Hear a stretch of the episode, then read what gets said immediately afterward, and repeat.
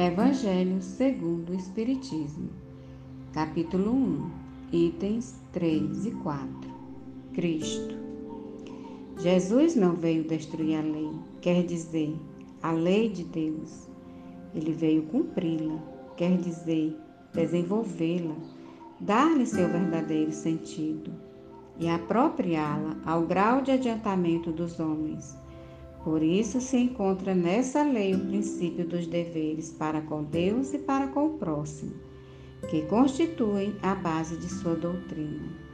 Quanto às leis de Moisés, propriamente ditas, ao contrário, ele as modificou profundamente, seja no fundo, seja na forma, combateu constantemente o abuso das práticas exteriores e as falsas interpretações e não poderia fazê-las sofrer uma reforma mais radical do que as reduzindo a estas palavras: amar a Deus acima de todas as coisas e ao próximo como a si mesmo, e dizendo: Está aí a lei e os profetas.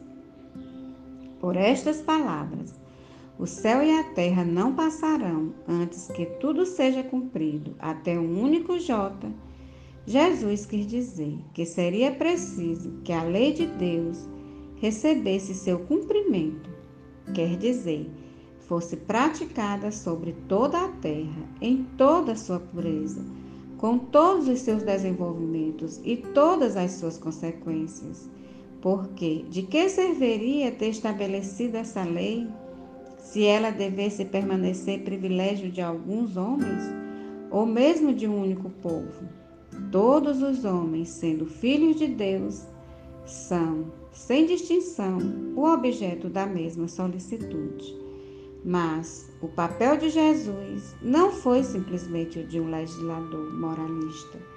Sem outra autoridade que a sua palavra, ele veio cumprir as profecias que haviam anunciado sua vinda.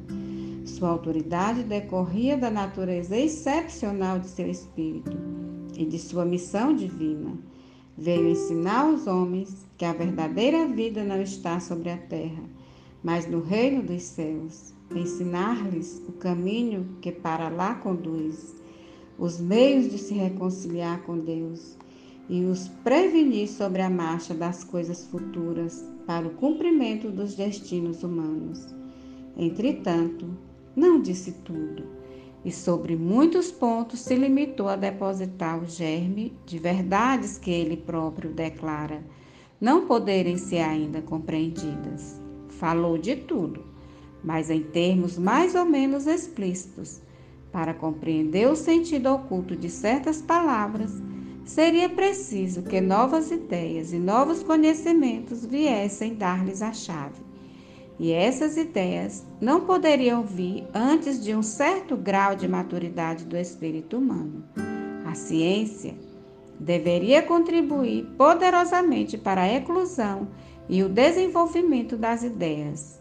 Seria preciso, pois, dar à ciência o tempo de progredir.